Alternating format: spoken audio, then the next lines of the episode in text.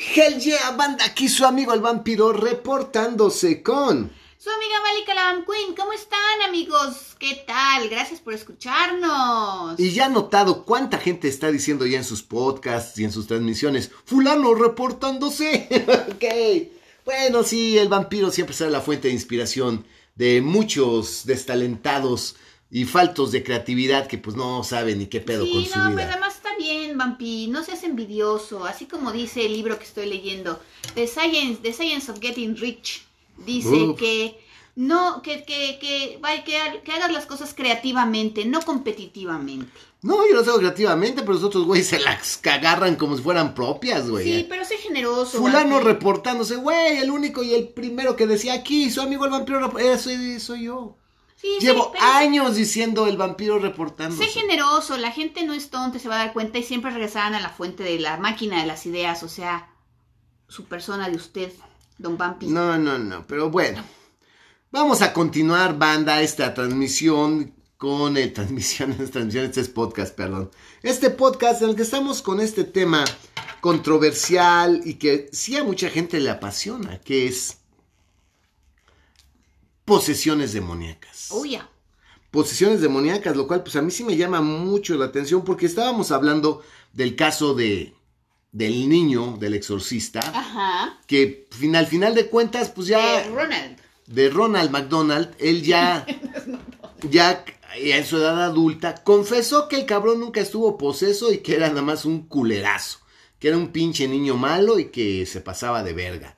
Y bueno, esto me llama, me llama mucho la atención porque ya yo antes de entrar en, en- en- en la materia seria, pues yo quiero decir que obviamente el cine, como hemos dicho del porno, ¿no? el porno es una exageración de la realidad. Las películas de acción son una mega exageración de la realidad. Sí, todo lo que es. Cinematográfico, por lo regular, es una exageración de la, de la realidad. Y más lo que es hollywoodense. Sí, pues son películas, hijos, no son documentales.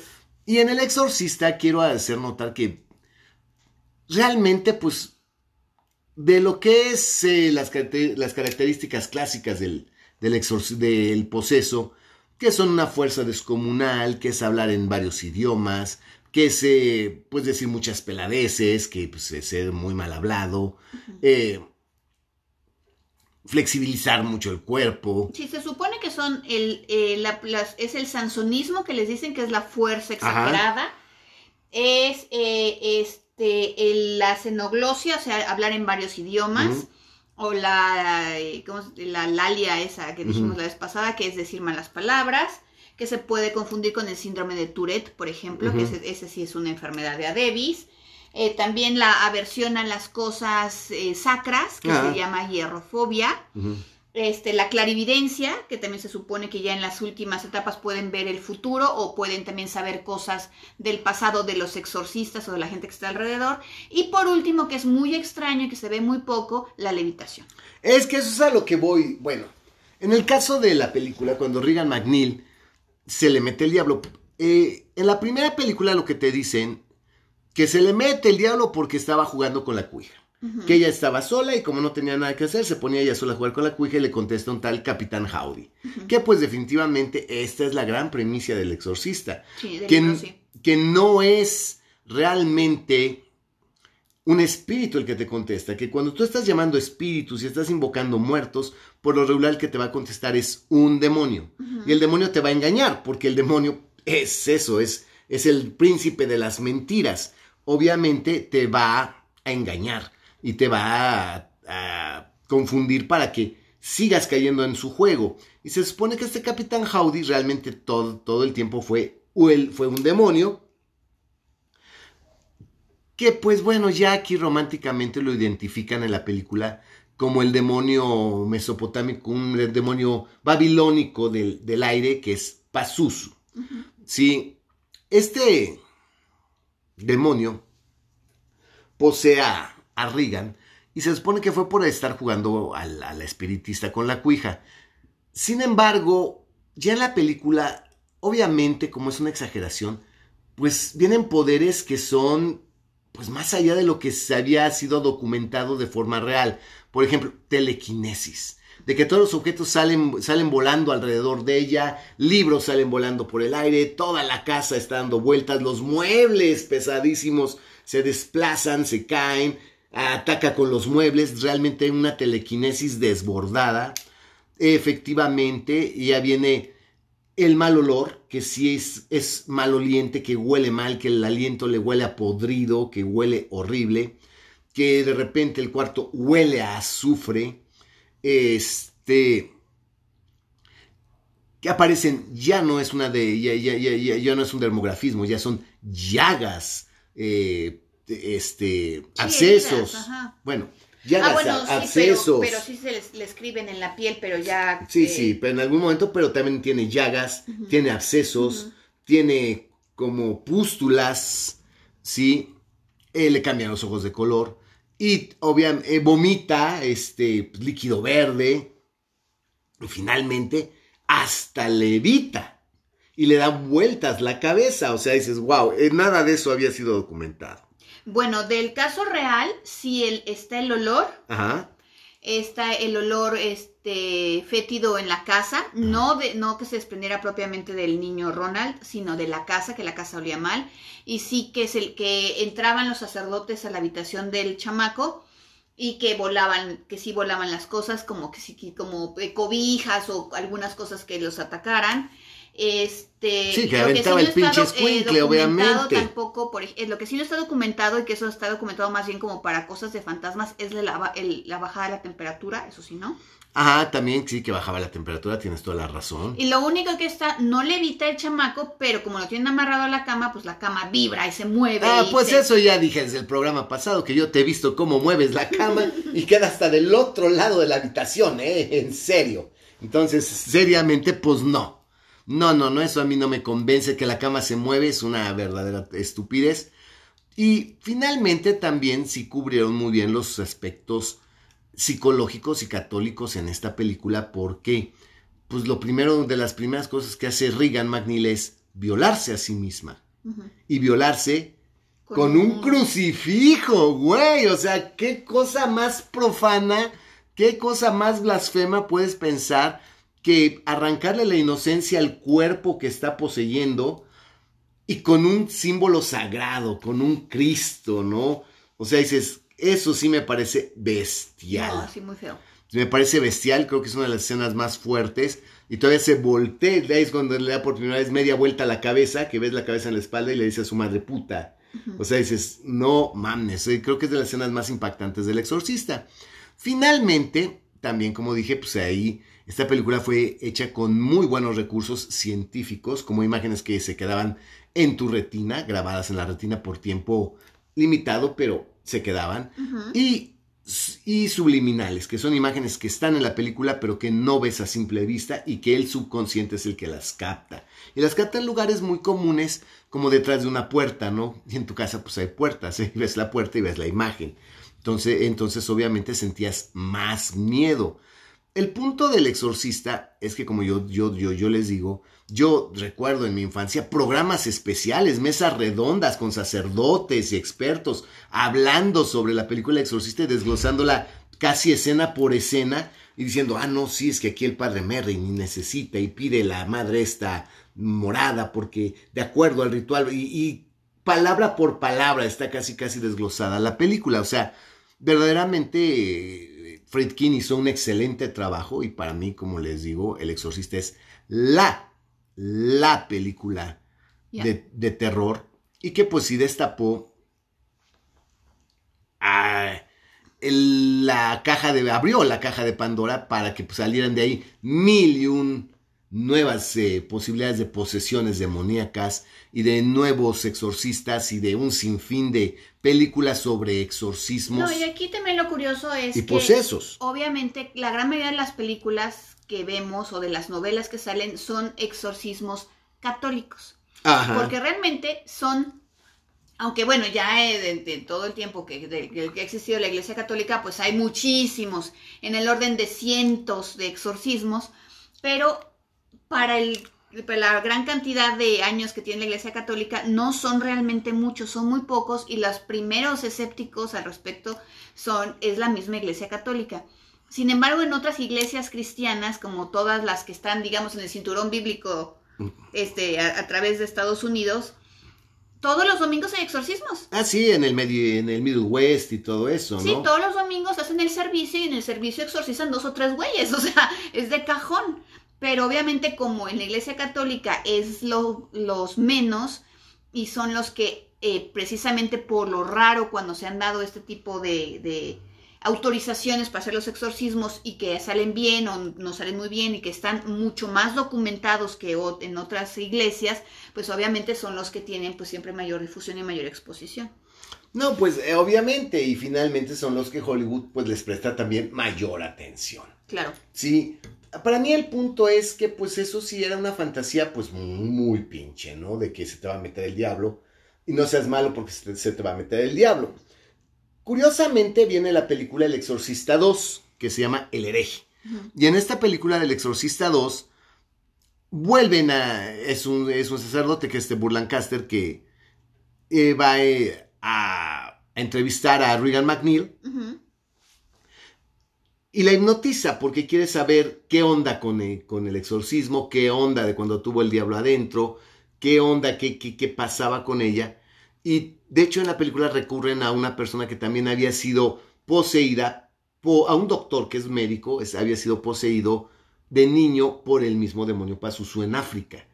Y ese niño resulta que en África él tenía la potestad o el poder de controlar las plagas. Entonces venía la langosta que se comía los cultivos y él de- comandaba la plaga de que se fuera y dejara el cultivo en paz. Sí, tenía como, un, como una onda, como un hilito con una piedrita y la, la giraba y entonces las langostas así como que decían, ok, me regreso. Sí, obviamente el hilo, pues no, no, ok, no quiero que se confunda la, la gente diga, es que el hilo era el mágico y la No, piedra no, no, era la mágica. el que tenía el el poder era él. Sí, Y el hilo, pues yo no sé por qué lo usaba, ¿no? Para enfocar su energía o su mente, Tal pero vez. no era el hilo y la piedra, era él el que tenía esa potestad de, de alejar a las plagas y dominar a las plagas. Y se supone que por eso es que el diablo se le mete. porque ya no es que se le meta a la gente mala. Mala, que es lo que queda muy claro en el hereje, porque también a Regan se descubre que ella tiene el poder divino de curar. Sí, que ella tiene el poder divino de sanar. Y por lo mismo es que el diablo la posee a ella. Y que no fue casualidad que se encontrara la cuija, que no fue casualidad que ella empezara a jugar, que fue un plan del diablo para apoderarse de Regan, de Regan McNeil, porque ella tenía el poder de curar. Ella tenía la habilidad de sanar. Y obviamente el diablo pues no iba a tomar algo que ya estuviera corrupto. Porque en el exorcista uno, eh, queda muy claro, es una de las preguntas que le hacen al demonio. Le dicen, ¿para qué la quieres? ¿Para qué quieres a esta niña? Y dice, "Pues, quiero podrir, quiero podrirla y matarla. Que es lo que dice. Quiero que se pudra y quiero matarla. Ok, pero nunca dio una razón del por qué se le había metido. Y en el Exorcista 2 muy claramente dicen, no, es que el diablo no se te va a meter si eres malo. Si eres malo, por el contrario, ya no corres peligro de que se te mete el diablo. El diablo se te va a meter si eres muy bueno o tienes una facultad divina para hacer el bien y es lo que el diablo va a querer corromper. O sea, piensa que pinche aterrador. No, horrible. Porque aquí viene lo interesante, porque de acuerdo a la Iglesia Católica, ¿cuáles son las causas por las que se te puede meter el diablo? ¿Cuál es Vampi? Ok, aquí viene lo interesante. Según la Iglesia Católica, el diablo no se te mete porque sí, ni porque pasaste por la vía de un tren, ni por... No. El diablo se te mete uno, y principalmente si participaste en rituales satánicos. Ah, sí, lo comentamos la vez pasada, lo comentamos en el... Ah, sí, lo comentamos. Sí, Ah, lo pero no, comentamos. es que como eso se hace sin guion y sin script, pero hago recuento. Si participas en un ritual satánico, si participas en rituales espiritistas, porque obviamente no son espíritus los que responden, es el diablo engañándote. Tres, que hayas hecho un pacto con el diablo. O cuatro, que te hayan encomendado de pequeño, hayan encomendado a, ese, a esa criatura, ese inocente, a un demonio. O por un hechizo también, o por, por, una, una, maldición. por una maldición se te puede meter el diablo si alguien te maldice. Entonces dices, bueno, Entonces, entonces, ¿cómo? ¿Es por ser malo o es por ser bueno? eh, ok, aquí en la película la razón es si tienes un poder divino, si tienes un don para hacer el bien, el diablo te va a atacar porque es lo que quiere corromper, quiere corromper lo que es bueno. Sería lógico, sería no va a lógico, corromper lo, que, ya, está malo. Lo que ya está malo. Y en la película, después de esto, viene El Exorcista 3, que se llama Legion, donde aparentemente, pues de alguna forma extraña, está el padre Carras en un manicomio. Que no saben quién es hasta que lo identifican que es el padre que según se había aventado se había muerto. Y, y siempre no se murió. Pero está poseído por no sé cuántos demonios, que aquí ya es la primera vez que se habla de una posesión múltiple, porque por se llama Legion, porque no es un demonio el que tiene poseído a este, a este personaje, sino varios. Sino varios, que es la venganza que, tomaron por lo que él hizo durante el exorcismo de Regan McNeil, pero son varios los demonios y se supone que son tantos que no se pueden mencionar, pero que son una legión, que tiene una legión de seres dentro de él. Entonces ya dices, imagínate ya llegar al punto de hablar de una posesión múltiple. No, eh, eso es lo interesante porque de, ahora que hablemos de otro caso que también fue llevado al cine, vamos a hablar de esa posesión múltiple también. Ok, y bueno, después de eso, curiosamente el exorcista sigue dando, sigue dando y viene la serie del exorcista. La serie es buenísima, es una lástima que la hayan este, cancelado. Bueno, aquí, es una lástima. Para mí la lástima es que está existiendo Linda Blair y que Linda Blair tiene la edad y tiene todo para haber hecho la serie. No haya dicho que sí o no hayan pensado en ella y se hayan ido por Gina Davis. Ah, sí, puede haber sido Linda Blair sin ningún problema, porque se supone que es Regan McNeil, que se cambie el nombre, que hace su vida, no como si no fuera, para que nadie le, dijera tú eres la niña del exorcista. es la que se le metió es la que se le metió el diablo, se casa, tiene dos hijas y una de sus hijas resulta que la posesión la, la viene como persiguiendo porque el diablo, en este caso, el que es el mismo, se supone que sigue siendo Pazuzu, este, posee eh, a la hija menor de ella también en venganza de que pues le, la lo exorcizaron.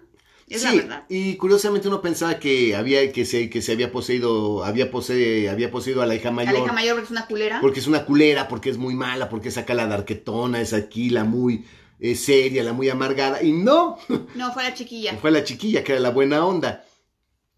Lo interesante de la serie, si es buena, es efectivamente que, pues en teoría que hay demonios y posesiones en todos lados, eh, que el demonio no distingue clase social, no distingue ni siquiera creencia religiosa, y que pues efectivamente en teoría va a, a poseer a todo aquel que tenga un don. Algo bueno, sí. Algo bueno, ¿no? Y aquí te, ya en la serie te hablan de eh, prácticas eh, secretas y ocultas del Vaticano, de que secuestran niños con el don de, expulsar demonios y se los llevan a un, lugar secreto donde los tienen secuestrados y donde los y donde los tienen, los entrenan, los entrenan desde chiquillos a este a ser los mejores exorcistas. Es como una especie de eh, este bootcamp para exorcistas desde chiquillos. Pero es muy feo. Bueno, es que aquí viene algo. Yo en este punto si todo se, se agarra a desmadre, sí lo agarro yo a desmadre, pero es que es lo que me duele a mí de este tema y es por lo que le miento a la madre a cuanto pendejo me dice que no. Yo creo que nadie que tenga 5 gramos de cerebro y 10 gramos de madre podría estar frente a una persona que estuviera verdaderamente poseída.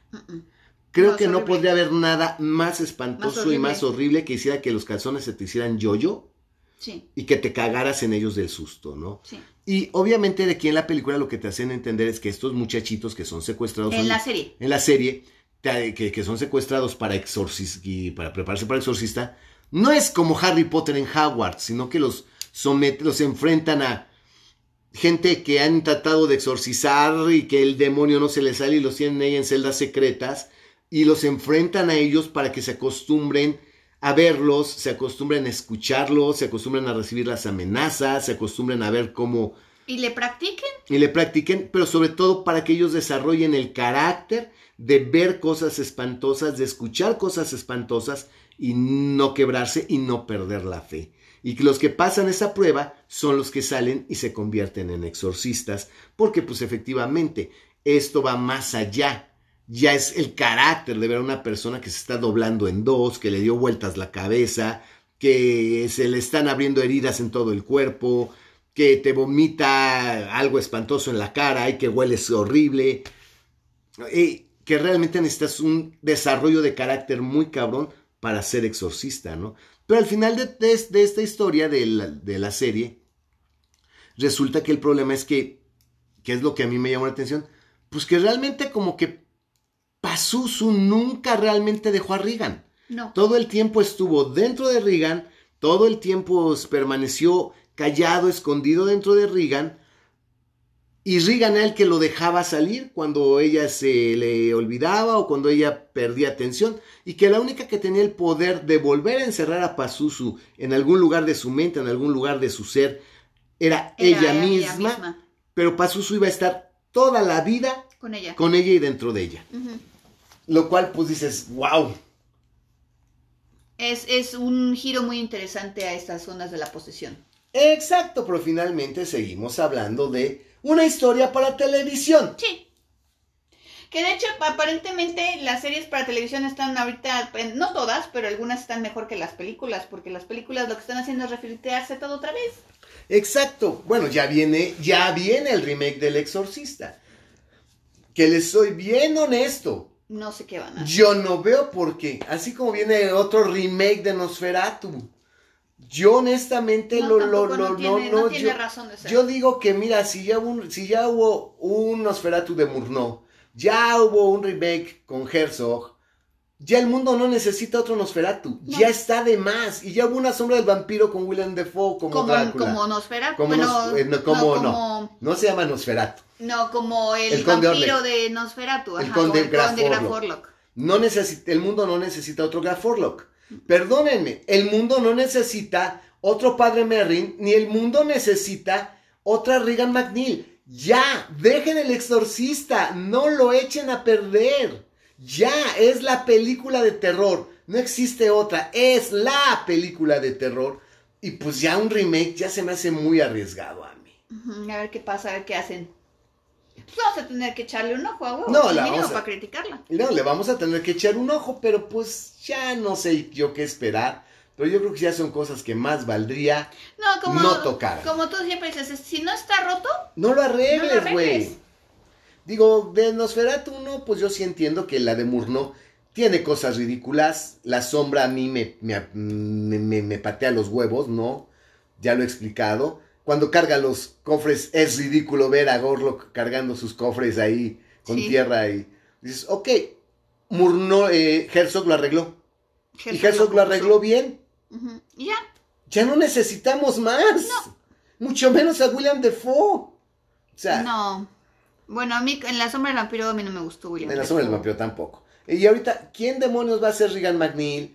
¿Qué va a pasar? sí, no, la vaya, no vaya a ser incluyente la cosa. La cosa, y ahora el padre Merrin, además de todo, sea padre y sea transexual o homosexual o este. Exacto. O sea, yo ya no, ya no sé qué va a pasar. Bueno, Bueno, a pues, lo mejor el que puede ser homosexual era el padre Carras, porque el que tenía broncas y el que te- le faltaba fe y tenía el, el conflicto de la- con la madre era el padre Carras. A lo mejor pueden ser el padre Carras homosexual. Ay, Dios, no, no sé qué pensar.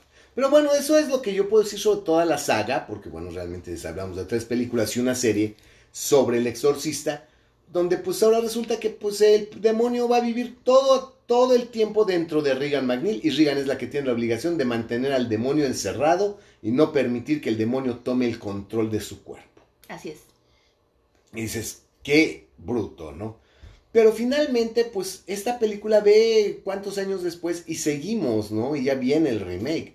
Pero hubo muchas otras películas europeas, italianas, de diferentes de directores que tomaban también el tema de la posesión. Pero no eran exactamente el mismo refrito, ese le voltean los ojos, este, no tolera ver figuras eh, ni símbolos santos o sacros, este, vomita, no puede comer, este, sexualmente muy agresiva, eh, escenas siempre muy, recuerdo una película que se llama Poseída, ¿no? Que la escena siempre más, este, escandalosa es de que eh, llega el sacerdote, se abre las piernas y empieza a masturbarse, ¿no? Enfrente del sacerdote. Entonces siempre hay ese punto de que la sexualidad es mala, la sexualidad es del diablo, eh. el tocarte es del diablo, el mostrar tus genitales es del diablo, el, el el orgasmo es del diablo. Y eso es algo que a mí dentro de todo eso flota en todo lo que tiene que ver con posesiones y sí me molesta. Sí, de acuerdo, estamos de acuerdo. No es así como que lo más alentador ni lo mejor de estas películas de posesión, pero pues finalmente, como decimos, pues es algo que tiene que ver con la Iglesia Católica particularmente y es lógico que lo que no permite la Iglesia Católica se ve exacerbado en este en esta gente poseída. Exacto. De ahí vienen películas, tal vez algunas más exageradas, todas ya caen en lugares comunes. Así como el rito, por ejemplo. ajá, que todo es cuál es el nombre del demonio y cómo se llama el demonio. Ah, Val, ah, es Val, ah, ya puedo exorcizarlo porque ya sé que es Val. Y porque si no tengo el nombre, pues no puedo, no puedo tener poder sobre él, ¿no? Que es algo que también queda muy establecido en las películas. O como es, hay otras de exorcismo en no sé dónde, de que la persona camina por el techo y gatea sobre el techo y dices, ok. Sí, ya, mucha exageración. Mucha exageración, ¿no? Y recuerdo también otra que se supone que en su momento fue muy impactante, que fue el exorcismo de Emily Rose. Sí. Porque en teoría está basada en un caso real. Es que en teoría todos, todas las que son de posesión, la gran mayoría, si no están basadas exactamente en un caso real, sí tienen y sí toman de, de los eh, diarios de los exorcistas y eso algunas cosas para sacarlas en su película. Ok. Mínimo lo del rito romano, mínimo lo de, obviamente sí se tienen que ir como que a la fuente como para poder inspirarse en la que son este los casos reales para poder hacer la película. Ok. Pero en el caso, por ejemplo, del exorcista, sí hay un caso real que sí es exactamente el que contamos la vez pasada. El de Ronald McDonald, sí. No se llama Ronald McDonald. Es que la gente va a pensar que es Ronald McDonald. No es que de por sí dicen que Ronald McDonald espanta y que se mueve y no sé qué. Se llamaba, acuérdate que se llamaba Ronald Honkeler. Ok, para mí es Ronald McDonald, el pinche escuincle ese culero. Ya, a la verga. Y eh, otra que es la que tú estás diciendo, que es la del exorcismo de Emily Rose, que también está documentado, que es el exorcismo de una muchacha alemana. Ah. Que ok, el Honkeler eh, vivía en Gringolandia, ya vivía en Estados Unidos, vivía, acuérdense que en Maryland, pero él, eh, su familia era alemana. Y este exorcismo de Emily Rose es una chica alemana. Ok. Entonces, bueno, es una coincidencia tal vez. Que se llamaba Annelise Michel. Annelise Michel, ok, ni siquiera se llamaba Emily Rose. No. la película es la película es del 2015, okay. aunque el, caso real sucedió entre 1975 y 1976, que cuando, es cuando se muere esta muchacha, porque durante un año casi estuvieron en diferentes ocasiones tratando de exorcizar. Ok. Aquí el caso de Annelise es muy curioso. No les platicamos la película, que a lo mejor los pequeños detalles diferentes que tiene con el caso de la vida real, pero realmente, pues la película yo creo que a todo mundo la vio. Sí. El caso real es esta muchacha, Annelise Michel, que era de una familia católica, esos sí eran católicos, muy católicos, que desde niña eh, ella, sus padres, sus hermanos acudían pues fácil, mínimo un par de veces a la semana a la iglesia. Ok. O sea, iban obviamente a la misa del domingo y de repente entre semana iban otra vez. Y era una eh, familia extremadamente religiosa. Cuando esta niña, Annelise Michel, cumple 16 años, le viene su primer como ataque epiléptico. Entonces la familia se espanta, no saben qué hacer. Ella sigue de repente convulsionando, tiene problemas de memoria. Eh, tiene estos temblores, empieza a escuchar voces. Eso se llama esquizofrenia. Exacto, ahí voy. Y la, este, y la, eh, la llevan precisamente con un especialista, con el psiquiatra, el psiquiatra la analiza y finalmente estuvo ella internada en un hospital psiquiátrico por años. Déjame decirte que lo que es muy impactante, porque sí es muy impactante de este caso, son las fotos. Porque ves las fotos de esta mujer y se ve, digo, te ponen las fotos de cuando ella antes de que estuviera poseída y las fotos de ella ya en, la posición de un estado avanzado. Sí se ve otra persona, sí se ve transformada, sí se ve rara y se ve mal. Sí, porque, ahorita vamos a ver por qué.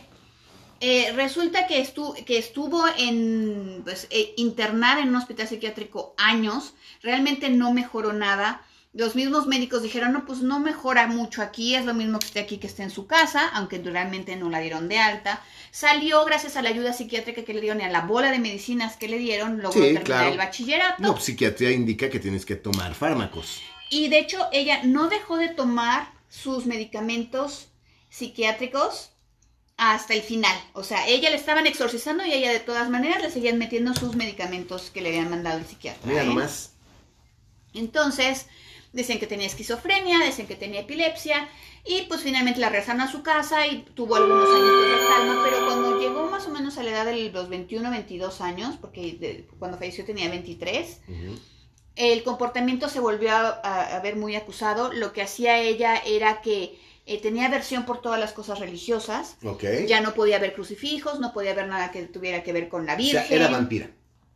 No, estaba poseída, Ah, ok. porque no estaba muerta. Ah, ah, ok, muy bien, gracias.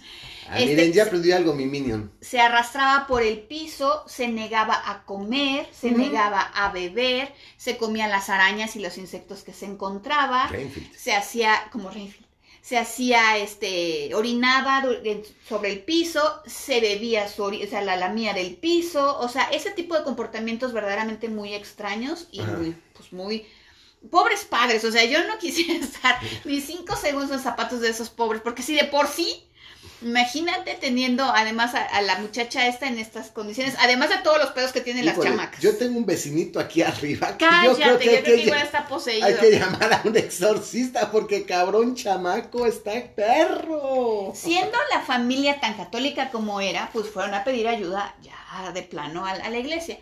Y la iglesia católica negó en diferentes ocasiones el exorcismo porque ellos estaban viendo, o de acuerdo al historial de la muchacha, ellos veían un problema psiquiátrico. Ok, que estaba enferma, que no era el diablo. No. Sin embargo, fue tan recurrido y eso que el párroco de ahí de ellos, de, de donde vivían en Alemania, que es, eh, los, eran un par de sacerdotes que era el padre Alt y el padre Renz, Ok. Este, intercedieron, se movieron sus influencias, sus palancas y todo, y finalmente el obispo dijo, bueno, ok, está bien, háganle. Es que hacerle, Háganle a ver, voy a hacer una- un paréntesis. Es que, bueno, el, exor- el ritual romano del exorcismo es una oración.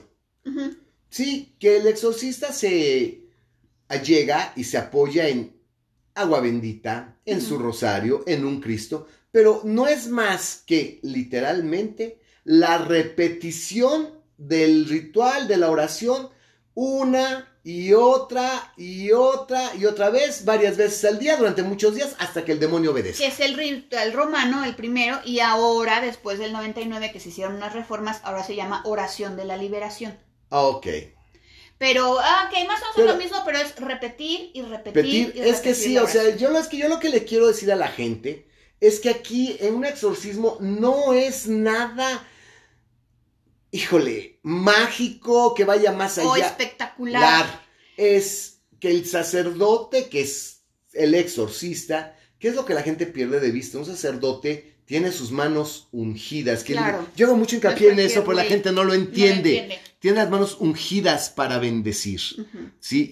Y ha consagrado su vida y tiene una fe. sí. Y entonces, este es la fe y en la preparación del- del- de la persona lo que hace que se para, tiene que aguantar, ver todo lo que tenga que ver, escuchar todo lo que tenga que escuchar y repetir el ritual, la oración una y otra y otra y otra y otra vez y para, descansa, regresa y continúa hasta que el demonio obedezca. No hay, No hay más. más. Es algo muy solemne. Ah, claro. Y, y lleva, obviamente, como todo lo solemne y un ritual muy solemne, lleva ciertas formas Claro. que no se pueden perder, porque si no, pues no sería el ritual. Exacto.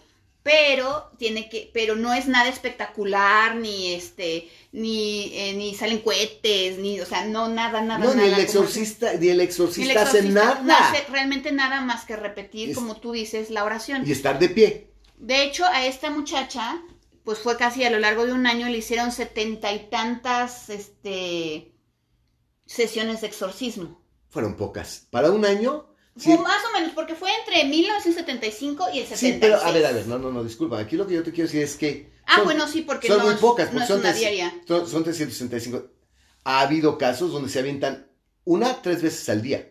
No, aquí hasta le que ya- setenta y tantos. Te voy a decir por qué. Porque efectivamente, después de que no respondió como a los tres, cuatro días, las empezaron a espaciar. Las espaciaron, exactamente.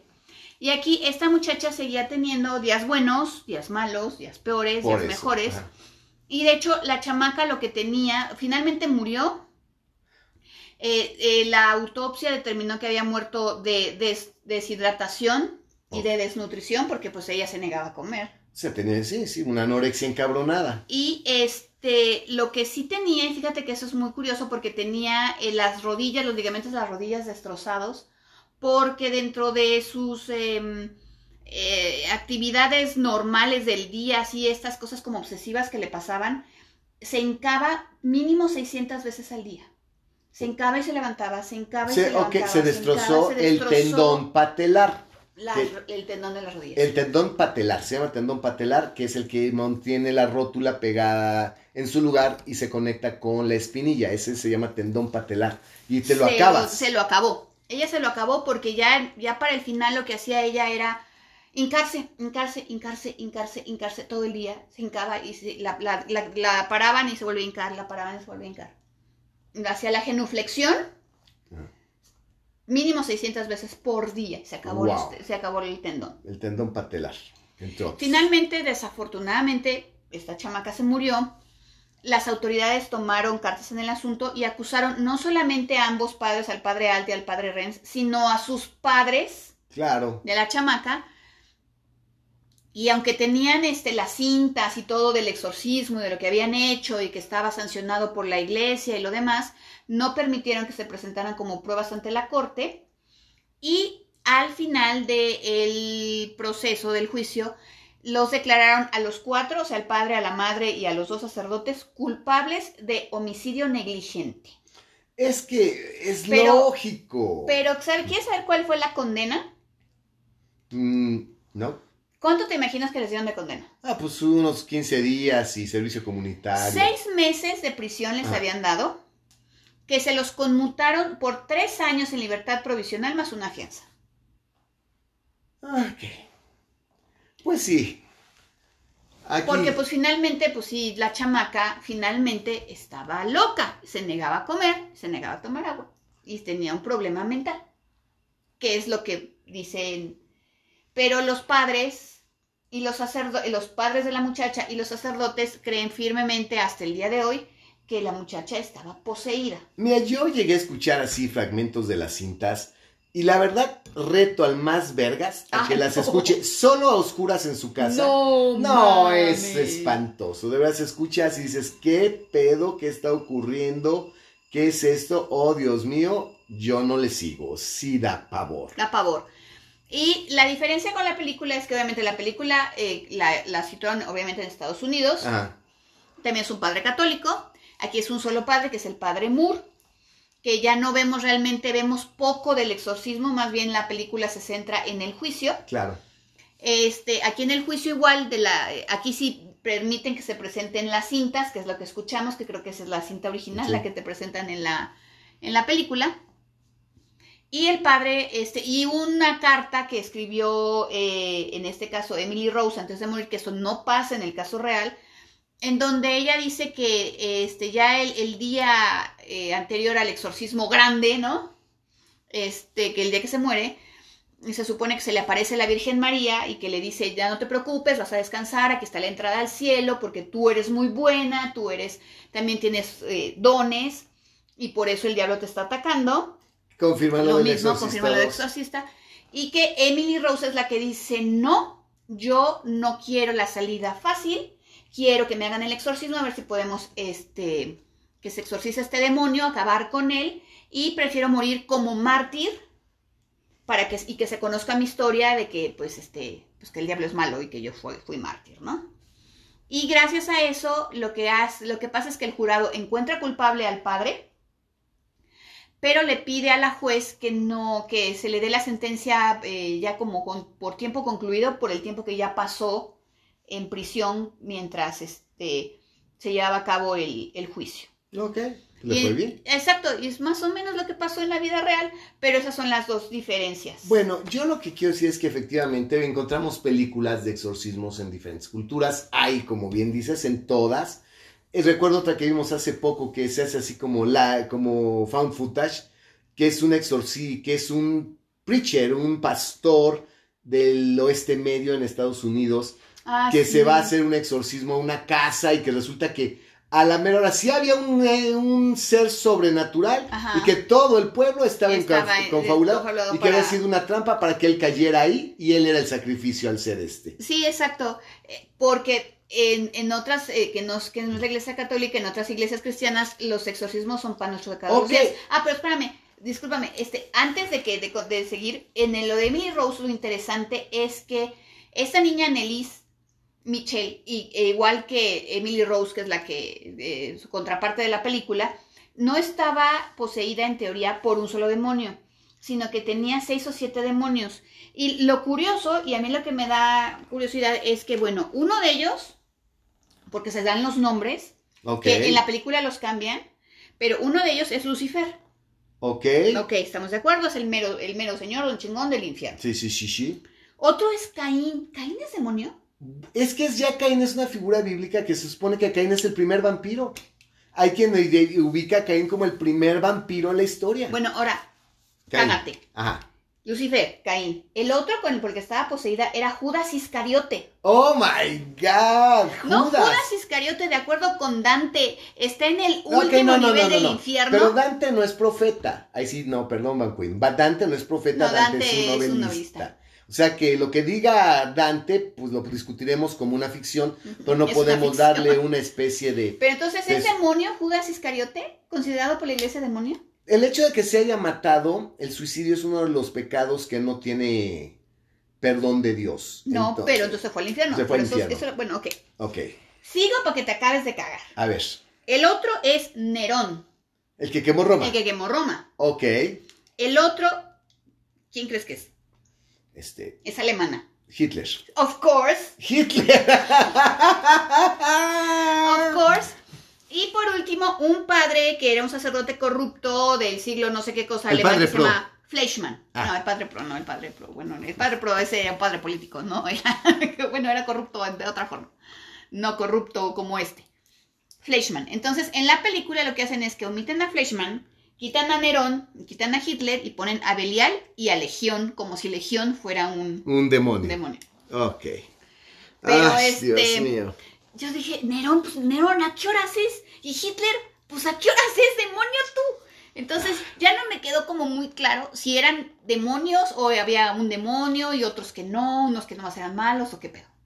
No, pues. O si la iglesia reconoce a Hitler como un demonio, I don't know. Porque en primer lugar, Hitler tenía el apoyo de la iglesia católica. ¡Claro! Pero a ver, eso ya, eso Se ya alió con risa. Italia, Italia estaba, eh, Roma está en Italia y el Papa Sí, eh, este, apoyaba a Mussolini, a y por lo tanto apoyó a Hitler. Digo, pues por favor. Entonces, perdón que te haya interrumpido, pero es que sí quería da- dar este, la lista de los demonios que se supone que tenían poseída esta niña. No, pues está de la verga. Ahora, fíjate, yo lo que decía es que es, ahorita esto de los, de los exorcismos, bueno, eh, la última película que te la venden porque es mercadotecnia, que la película más aterradora de la historia y que en Tailandia estaba prohibida y que tenía que ver con las luces encendidas, la medio. La medium la vimos. Finalmente es una historia de exorcismo. Es Sí. un exorcismo y varios exorcismos. A- que- a- al modo de ellos, que se parecen. Pues sí, pero finalmente es un exorcismo pagano. Sí, Y son exorcistas. Es una historia de exorcistas. sí. De acuerdo. O sea, exorcismo los hemos encontrado en todas, todas las religiones. Finalmente, la conclusión que yo te puedo dar, y que es lo que yo he escuchado mucho y que pues obviamente leyendo varias eh, reviews, leyendo artículos, eh, escuchando entrevistas de especialistas, se supone que la posesión demoníaca no existe. Que en algunos casos hay enfermedades, una de las que más se llevó a confundir con eh, posesión demoníaca, el tétanos, porque ¿de son acuerdo? finalmente eh, enfermedades que atacan el sistema nervioso Sí, así y es. que por lo tanto convulsionas, por lo tanto te arqueas, te mueves de forma, no puedes hablar. Digamos, hay ciertos virus que te alteran, si te atacan el sistema nervioso, te alteran el cerebro y por lo tanto nublan tu juicio, no te comportas como si eres tú normalmente, te alteran el carácter, te vuelves irritable, ¿por qué? Por el desequilibrio que hay en tu cuerpo. Y es gente que está literalmente enferma de algo clínico que se puede pesar, medir, diagnosticar y tratar en la mayoría de los casos. También es la, se confunde con la esquizofrenia, porque en la esquizofrenia escuchas voces, Exacto, pero ya está. yo tienes eso- alucinaciones. Yo iba primero por la parte física, lo que es clínico médico, físico, alópata. Que es, sí, puede ser un vacilo, puede ser un virus, puede ser algo que trae algo del sistema nervioso, porque también la gente confunda, trata de confundir psicológico con físico. No. Es que tiene un problema psicológico. No, ¿qué crees? Tiene un puto virus. Y si tiene un herpes zóster, cabrón, que ya le llegó a todo el cuerpo y ya le está llegando al cerebro, obviamente va a estar irritable, obviamente va a parecer que tiene dos personalidades, se va a comportar como él no se comporta normalmente, pero no es psicológico, es el virus que está atacando su sistema nervioso. Sí. Ahora, si hay problemas psicológicos que efectivamente pueden ser varios, y de hecho puede haber hasta personalidad múltiple, una persona que tiene verdaderamente una personalidad múltiple. Pero se supone que ya, seriamente hablando, la mayoría de los casos de los posesos y poseídos verdaderamente no es ni físico, ni es psicológico, no es un caso médico ni clínico de, ninguna, de ningún tipo de especialidad, ya sea de la mente o del cuerpo, sino que es gente culera, que es lo que se dice. Por eso cuando, cuando me dijiste lo del niño del exorcista, yo sí hasta sonreí porque se supone que la gente lo que hace es, güey, ah, quieres escupir a tu madre, le tienes resentimiento, quieres ofenderla, pues le escupes, te sacas la verga, le meas la comida y te me- meas la mesa enfrente de toda tu familia, ¿sí? Te la empiezas a jalar dices que hijos de su pinche madre se les antojó culeros.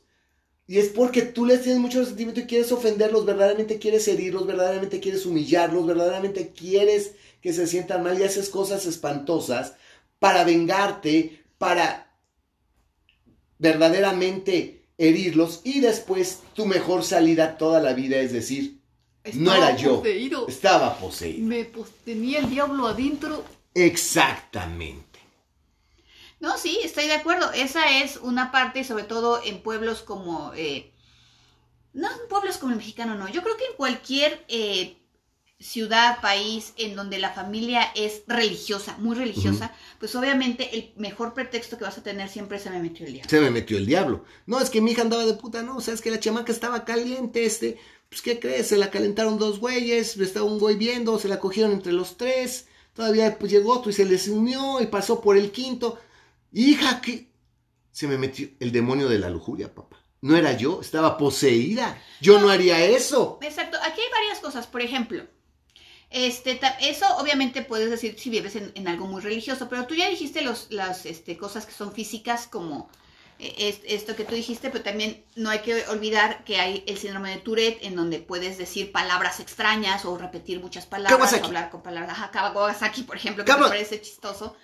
Y entonces eso dices, bueno, pues obviamente algo tiene, está la esquizofrenia, de la que ya dijimos, está el síndrome limítrofe o de personalidad limítrofe, Así que gente, límite. gente límite, está que es muy raro, porque si es muy raro no se da en maceta. Ay, perdóname, yo ahorita de hoy en día conozco a más de cinco personas que yo conozco que dicen ser, tener personalidad límite. No, pero yo lo que te voy a decir que es el que no se da en maceta es el de personalidad múltiple. Ah, no, pues no. Ese no se da en maceta, ese es rarísimo, aunque hay sus casos, pero rarísimo, eso también podría confundirse con posesión.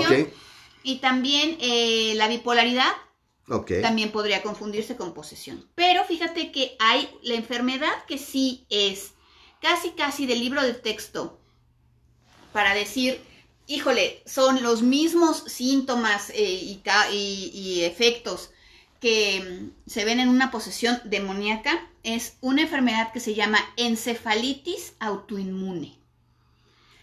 Esta encefalitis autoinmune lo que hace es que es un desequilibrio químico de tu cerebro, el cual no permite que una proteína que se llama, eh, no me acuerdo, porque obviamente un médico debe saber, que sirve para que las neuronas hagan sinapsis y para que se hagan todas las cosas en el Las cerebro, conexiones, las los en el puentes. cerebro, Ajá. no se lleven a cabo. Uf.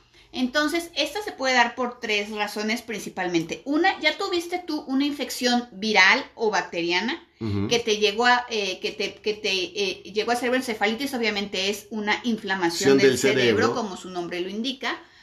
Y que pues igual ya te curaste, pero regresa tiempo después y ahora es autoinmune porque ya no hay la infección en el cuerpo. Ok. La infección ya pasó y ahora se convierte en autoinmune, o sea que es el mismo, tu mismo cuerpo, Cuerpo el que está atacando. atacándote.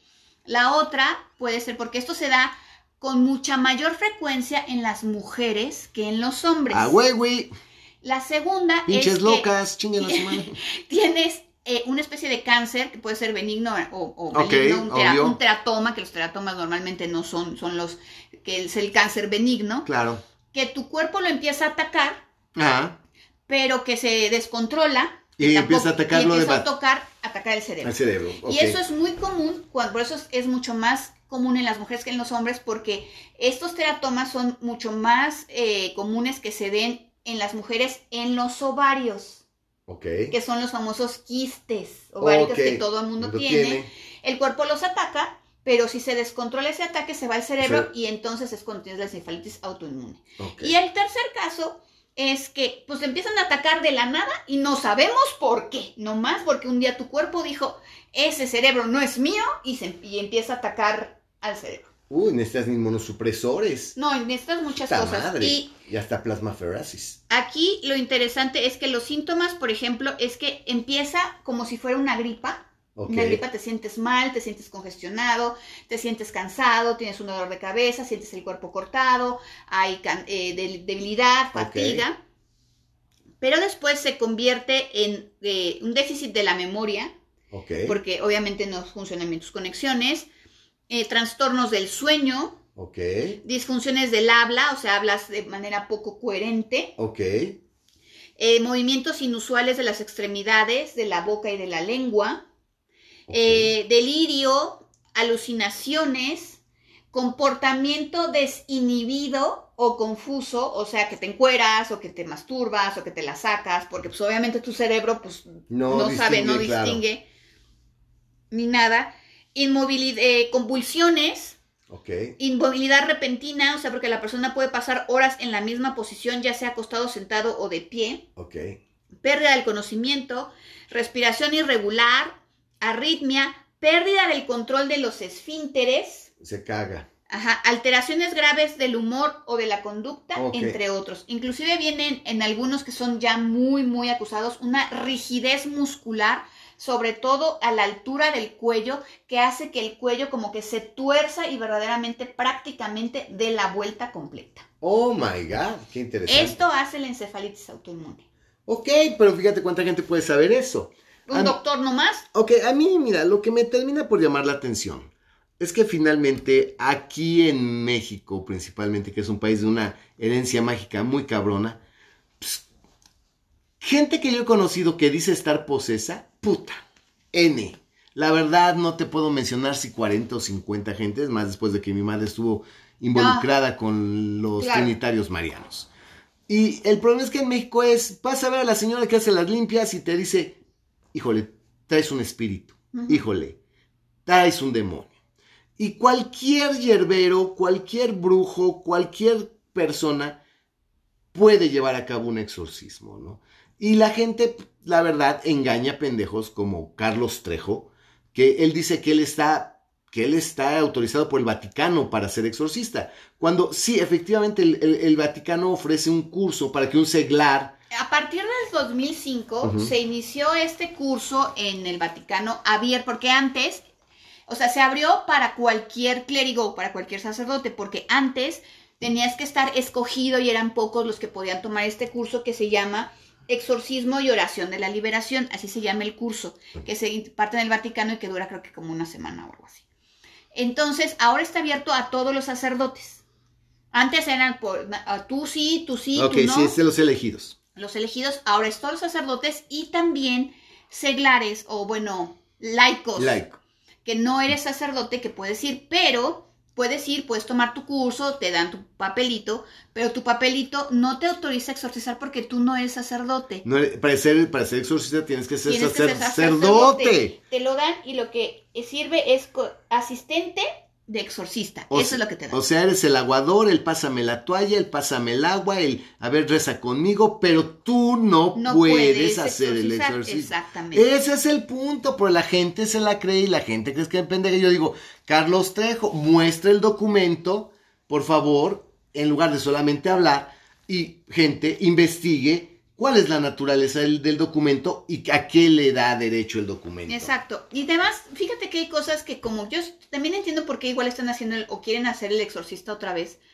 Porque como que en los 70 fue el boom y como que sí, había como que todo el mundo se creía que estaba poseído.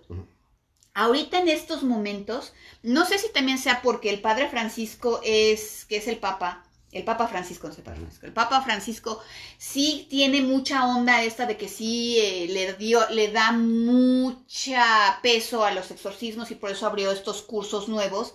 Ahorita hay mucha gente que se, que se cree poseída y los reportes que le llegan a la iglesia católica de que creemos que está poseído, creemos que está poseído, tiene ahorita, están atendiendo. lo están atendiendo y ahorita tiene un pico mucho más alto de lo que tuvo hace de lo que tuvo en años recientes.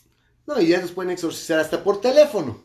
Ya, exactamente, porque como, como ya dijimos, como es nada más repetir la, este, repetir la oración, ahora pues si tienes un celular o tienes el celular con la cámara, una videollamada, por videollamada el padre te puede estar diciendo la oración. Como si la energía de que emana del cuerpo del exorcista no fuera importante. Yo creo que sí. La energía que se emana de las manos no tuviera nada que ver, si la vibración de la voz no tuviera nada que ver. Ok.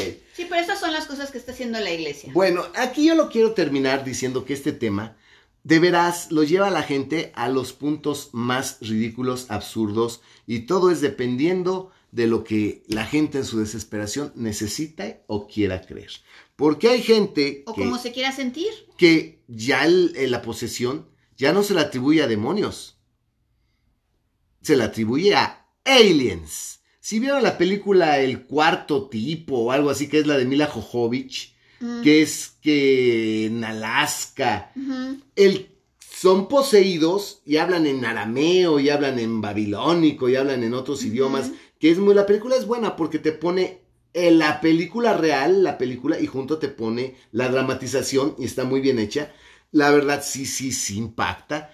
Pero resulta que esas posesiones ya ni siquiera son demonios ni espíritus. Según en esta película son aliens. Aliens que se posesionan. Y yo tuve un alumno que pertenecía a una secta donde era como Era los algo de Orión se llamaba. Algo de Orión, efectivamente. Así como los hermanitos donde estaba mi madre. Pero aquí- aliens. Eran aliens. Y la mera, mera facultad, la mera, mera, se le metía el alien a ella y el alien hablaba a través de ella. O sea, ya también los aliens te posesionan. Güey, ya, por favor, párenle a su mame, gente. Cinco gramos de cerebro, déjense de chaqueteársele, de querer ser maravillosos y especiales. Ya. Ya, eso, y pues también si tienen a alguien que tiene comportamientos extraños, pues no, no le nieguen primero la atención médica antes de pensar que está poseído, por favor. Entonces, ah, mira, aquí en México primero lo llevan al mercado con la hierbera que le hagan una limpia. Que le pasen un huevo y le pasen el ramo. Y de ahí ya vemos que sigue, güey. Porque pues está cabrón. Está bueno, cabrón. pues sí. Bueno, banda. Pues hasta aquí. hasta aquí vamos a parar ya lo de las posesiones demoníacas. Porque pues ya no nada más son demoníacas, también son extrater- Alienígenas. extraterrestres. Y el alien habla a través del... ¿Esos que son mediums o qué son? Pues ya no sé cómo No, llamarlos tampoco son mediums. Medios pendejos, Pendejos. pero bueno, ya. Y banda, pues, la verdad, sé que mucha gente se cree exorcista, la gen- gente que pues dice, yo exorcizo, no, sí, yo acá. Tuve una conocida también que era pastora o no sé qué madre, de igual de una secta cristiana, y ella entró ahí por pertenecer a la guerra espiritual, porque ella también exorcizaba demonios. Y dices, todo el mundo quiere sentirse vergas, y todo el mundo quiere sentirse tocado, y todo el mundo quiere sentirse especial. Bájenle a su mame. No, no pueden hacerlo. No. Y ya, pues ya, si les gustó este capítulo, recomiéndenlo. Si no les gustó, también. Y si quieren mentarnos la madre lo que sea, escríbanos a lacriptavampírica.gmail.com lacriptavampírica.gmail.com Y si quieren pláticas, conferencias, estamos a sus órdenes. Nos vemos hasta la próxima, Hell Yeah. Bye.